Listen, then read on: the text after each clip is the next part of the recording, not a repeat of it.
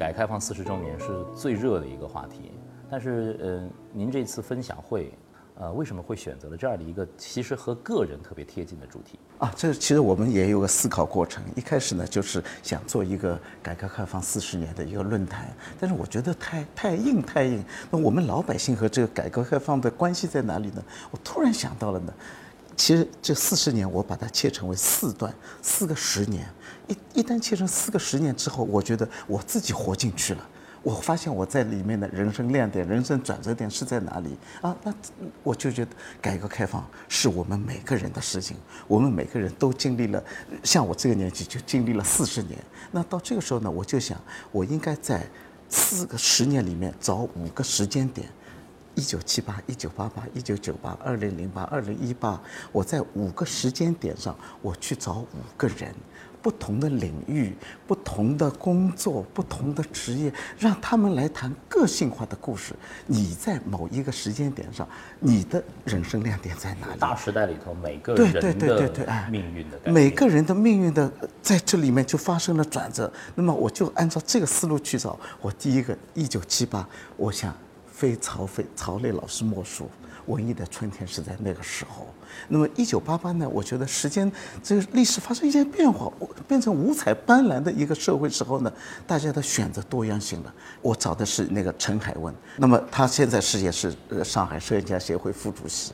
那到了一九九八年呢，我觉得这个是特别有意思，是上海当时蓝印户口刚刚开始。但上海需要其他所所有的地方人到上海来，那么这时候我想，我一定要找一个九八年这个时候到上海的。我一想，下来就是你，那也也就是你后面的二十年和上海发生了完全太密切、太太密切的关系，我都没有一个人觉得你。你你你就是我们上海人，和还有一位是我们的经历过世博的陆敏之主席，现在是妇联主席。那还有一位是二零一八年的时间点呢，我找了我们江南造船厂的项目工程总首席总监。那其实南海检阅的许多军舰都是江南人造的。那么，呃，我我通过这最有意思的是什么呢？当我把这个思路理好以后，我向五个嘉宾发出邀请以后。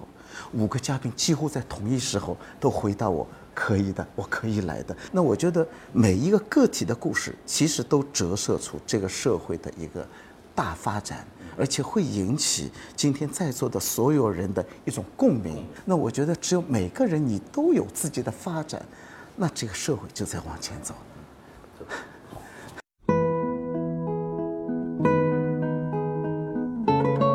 经历了整个这种。共和国的发展的跌宕，如果把它浓缩到这四十年里的话，您觉得这个国家，包括您自己，最大的变化是什么？我觉得我活了两辈子。四十岁以前，那是一辈子，那一辈子当然经历了很多。最大的一个一段时间，就是我也是我青春最美好的这段时间，都给文化大革命占去了。而文化大革命以后，得了癌症，没想到，就在这个时候，整个国家发生了大的变化。结果就在这变化当中，我的癌症居然就被我战胜了。于是这以后的这四十年，我觉得完全是一个新的生命。如果按照一般的人来讲，我后半辈子里做的事情。两辈子都做不完，当时有一这么一种紧迫感，我已经到了步入中年了，和时间赛跑，只争朝夕，我就要求转到译制厂，没想到这个时候的译制厂啊，正是大门开了，世界各国的那个电影都进来了，这我就到了译制厂，完了没日没夜的，虽然那时候还在吃中药，我就每天扛着个中药罐儿。扛了两年，厂里工作完了以后，赶快就赶到，不是资料馆嘛，就是电视台。哎呀，那礼拜天都没有礼拜天呢。我能这么理解吗？其实不是活了两辈子了，其实您在戏里头活了更多的人生。而且我作为一个演员，我作为演员，我我跟着他们，我不是说我仅仅去模仿他的声音，我在跟着他一块儿塑造和体验这个角色。所以对一个演员来说，我当时用了一句话，也许太太夸张，我说我是在角色人物的海洋里游泳，真是哎呀。感觉到很幸福，我不感觉到累，真是感觉到很幸福，而且我学到了很多东西。我有很多事情可以做，虽然我年龄已经快到八十了，我想我做得动的时候，还是忘记自己年龄为好。好，谢谢大家。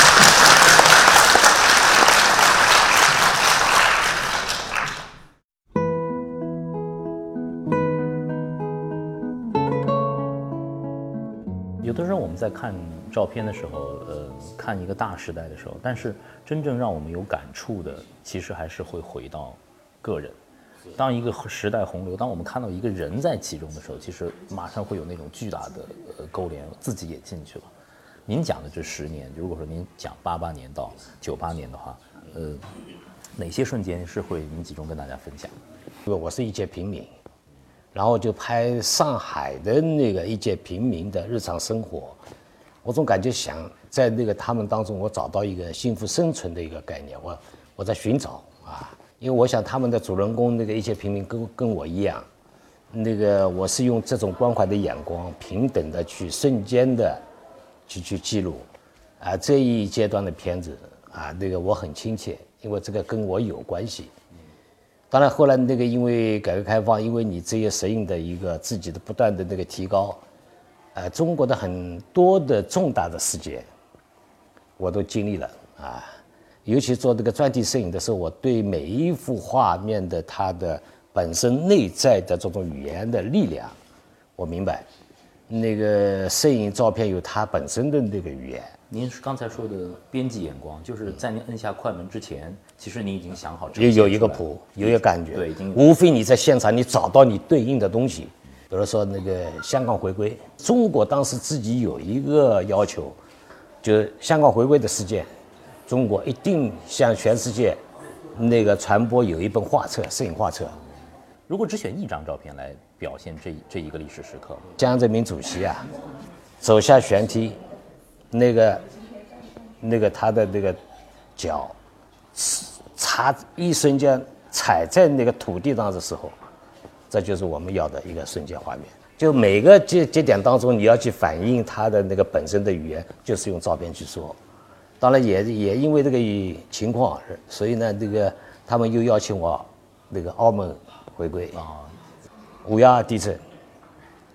我第二天就在现场，然后也是带着任务，所以那个当时我们那个这本画册子还是按照这个国际的阅读习惯，把我们政府啊那个主观的意思引在后面，但事件客观第一位，不渲染其他的，告诉世界，中国人民在这个面前的真实表现是人的更客观的东西。精神状态。对，所以后来那个这本画册也获了两个，一个摄影家，一个编辑就获了两个那个大奖的，我没想到，啊，这个这个这个五幺二，呃，这是我的一个节点。当然，我更重要的一个呢，就我们中国对我们自己五十六民族整个一个体系的那个完整的一个用图像去那个呈现的六十年，中国没有一个系统的这样的一个画册。有一次我接到这个任务，我去拍，啊、我拍成了。接到任务，我就到了那个那个秦呃那个秦东南那个苗族，我去啪就看，两次去我找不到感觉，着急啊，时间又紧，一年我已经浪费了大半年呃大半个月了，啊，一回家看见家里自己一幅全家福。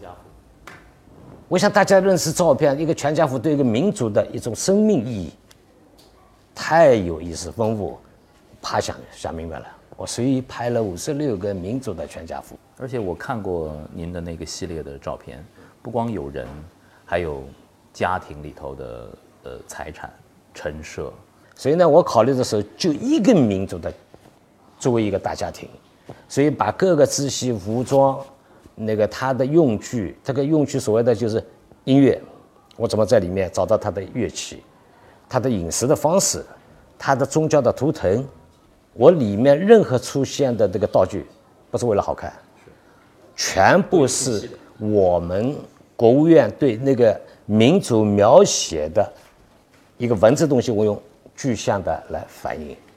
后来那个项目在国内反响，跟国际上反响，我踏实了啊，那个完成了。我主要是在做全家福的时候，几代人，我找到了每个民族的灵魂的人物长者，我都找到了。但今天呢是蛮可惜的，就这个全家福的主人百分之五十，啊，那个所以呢，作为一个摄影师，每个节点上能去用影像去为中国做点事情。我那个那个为自己啊，那个摄影创作啊，就就就就就就呈现。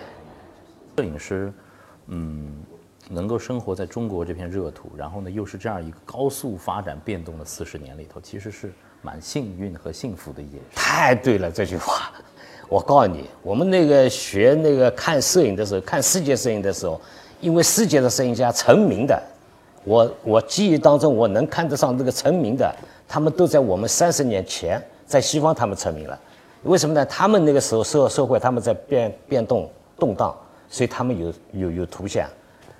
但最近他们为什么这个三十年、四十年没出大家？因为他们没有事情发生。是。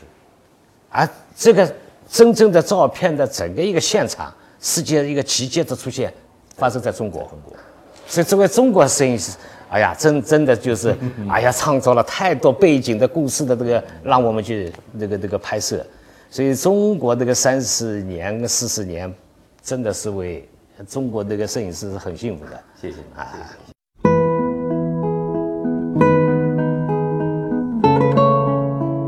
有的人做呃公众的演讲的时候呢，呃，没有讲台就紧张。我呢是一有讲台就紧张，那职业病。那么我为什么站出来呢？也是要让大家看看，其实新闻主播也是有腿的。一九七八年的时候，我两岁，但是呢，其实我更想说的是前两年的这个年份，一九七六年，这一年对所有的中国人来说，它是一个多事之秋。唐山地震，呃，毛泽东去世，周恩来去世。粉碎四人帮，那之后，一九七七年恢复高考，一九七八年改革开放，就是拉出了一，真的就拉出了一根四十年的阳线。这是我一生当中拍下的最酷的一张照片，没有之一啊！好多朋友说你为什么这个眼神里如此的迷离呀？那个，呃，刚才曹磊老师说，呃，八八年之前是冬天，对我们。这一辈年轻人来说，我们没经历过冬天，我们生下来就是春天，但是我却拍下了这样一张冷若冰霜的脸。那一年的一九八八年，我们那一批的小学生们，其实我们听到了邓丽君，呃，我们听到了崔健，我第一次听到了 Michael Jackson，我第一次看到了 Band，第一次看到了 Thriller，惊为天人。然后看到过乔丹的扣篮，就在八八年，我们看到那些镜头。我们通过电视还看到了一个著名的节目，叫做《新闻联播》。然后罗京、李瑞英，他们张宏明成为了我电视的启蒙。我内心想，这也许是我长大想要做的事。我还记得十六岁的那一年，外公把我叫到他的书房里，很郑重地跟我谈了一次话。他说：“我希望你能够读法学院。我们家的传统是不做官、不从商。我希望你做一个专业人士。”后来我跟外公说：“我想读新闻。”然后我告诉他为什么想读新闻，电视，我想成为坐在电视里的那个人。后来外公加了一句：“好吧，做人呢，但求问心无愧。”我想，我们也是可能中国在一九八八年第一批受了完整的教育。并且有了可以尊重你选择父母的，你的选择的父母的一代，父母没有做你的导演，而是让你去做你想做的事。那个时候的那个年轻人也不知道，这些对他意味着什么。好了，马先生的要求，我主要说，一九九八年，我找不到一九九八年的照片，这是一九九九年的照片。一九九八年，我来到上海，就背了个双肩书包，然后呢，那一年是中国发大水，半个中国都瘫了。我放了暑假，从云南昆明坐着绿皮火车六十二个小时到了上海，然后呢，在呃广播电台实习，在电视台实习。这张照片是一九九九年《早安上海》的演播室里拍下的。那个时候，对一个年轻的只背着双肩书包来到上海闯世界的一个大学生来说，我的一切就是工作；而对一个从事新闻的人来说，有这样的一种生活，赶上了电视最辉煌的十年，又是何其的幸运！我记得，呃，二零零零年的看东方，我们迎来了新的世纪，新的千年。我们经共同经历直播了伊拉克的呃战争。呃，一九九八年的时候，克林顿的性丑闻在中国有非常详细的报道。然后，呃，到了二零零二年申博成功，呃，到了之后不停的大事在发生，我们都在都在参与，都在见证。但在这个过程当中，我们也看到互联网对电视的巨大的这种呃挑战。然后，我和电视一起经历我们的中年危机。到了三十五岁左右的时候，剧烈的怀疑自己存在的价值。在零八年到现在，我觉得最大的一个转变是。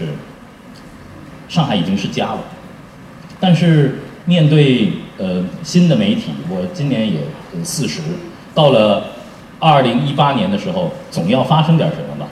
如果说都如果说逢八必是转折的话，那么二零一八年我做了一个非常重要的决定，就是离开自己热爱的，已经从事了二十年的新闻主播的工作，我要呃转转到幕后，做更多的呃新的尝试，去真正的在互联网上去拥抱那些。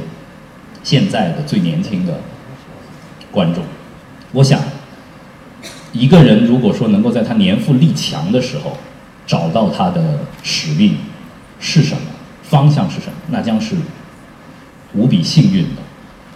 在这个时代，其实要回答的就是有没有更多的年轻人，在这个时代找到他们的使命，然后呢，把自己的才情、青春再投入进去。我想，只有我们只争朝夕的去创造。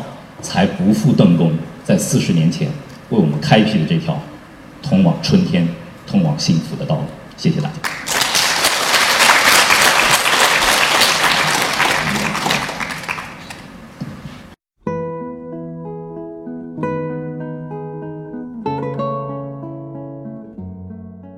世博已经过去八年，世博给上海和上海市民带来了什么？全方位的改变，世博地区是上海改革开放的一个缩影。它就是实践了城市让生活更美好的这个主题。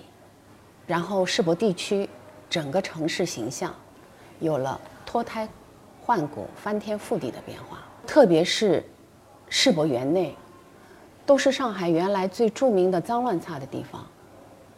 通过世博，他们的生活改善了。就通过世博这个契机，其实上海整个呃城市都完成了一次功能的升级和转变。后世博在某些方面，现在我们还看到了留白。为什么会这么呃慎重的来对待这些土地？嗯，后世博的开发其实应该说是中国做的最好的。那现在就是二十三个央企啊，B 片区还有 A 片区啊，呃。呃，四个类型的这种各种企业，这些企业的建设它是需要时间的。老百姓有时候也不理解，它最好是一夜之间高楼大厦都能够起来，但它需要时间。我曾经提过一个书面意见或者意见，世博会以后的整个的黄浦江岸线是一块最好的毛料。嗯，这个毛料就是裁剪的好。它就会成衣了，以后就是会非常漂亮。决策到我们现在一点八九平方公里的这个土地要建成世博文化公园，它就是留白。它其实更好的是想反哺给老百姓，能够让我们更多的老百姓到世博这块土地上来享受到我们改革开放以后的成果。嗯，后世博也是在实践这个。城市让生活更美好的这个理念是是是是是是。这十年对您个人来说，呃，最大的改变和印象最深刻的是什么？我在这块土地上工作了十七年。十七年，我的改变不仅仅是工作的历练吧，我觉得我的人生丰富了。我现在其实蛮淡定的，这种淡淡定是这个地区带给我的。人生只有自己亲身去经历，自己的双手去奉献，你才会内心有厚重的沉淀。这就是我最大的变化。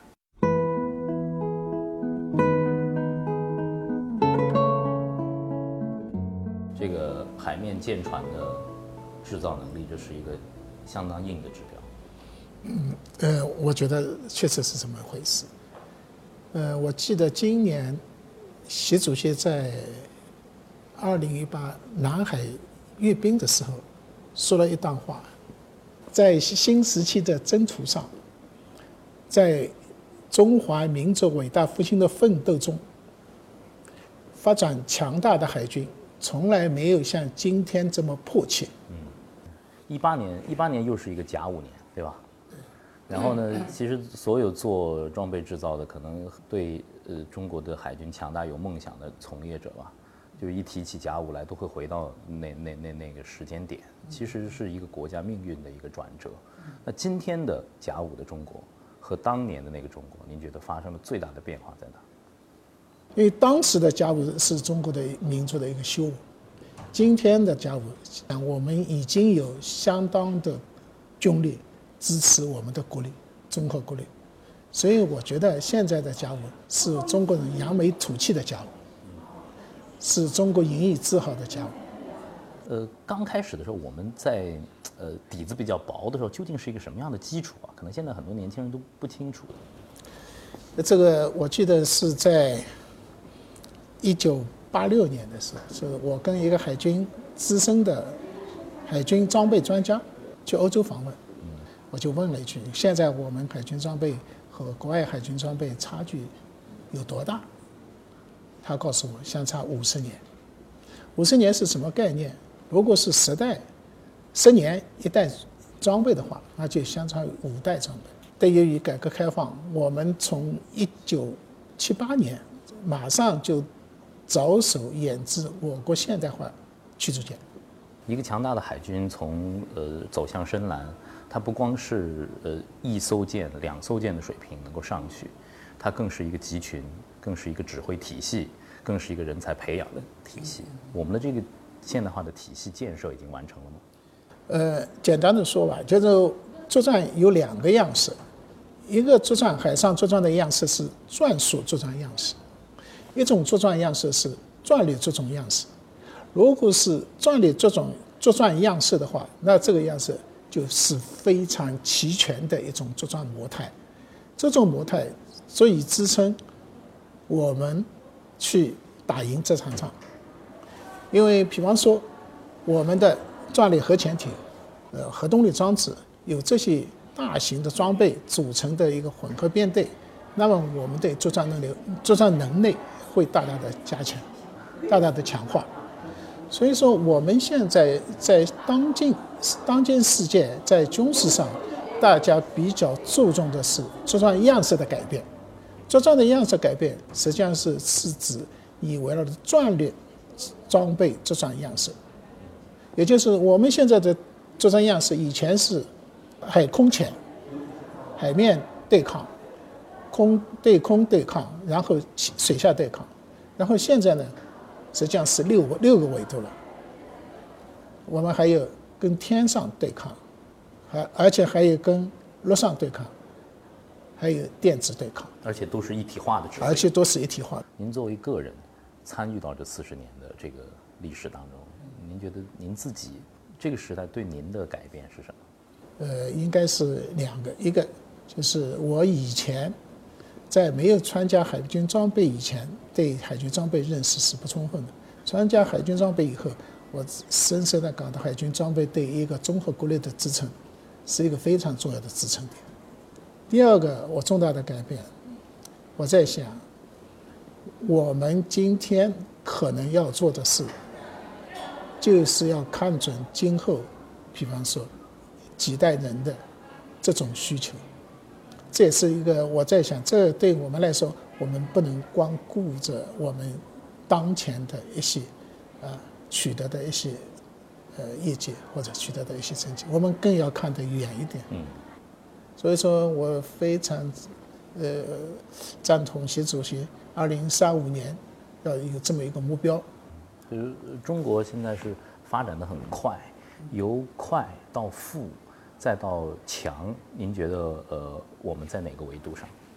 所以说由快可能一般是做物质上的改变，物质上的改变是快，但是精神上的改变，那可物质上的改变从形态上可能不一样。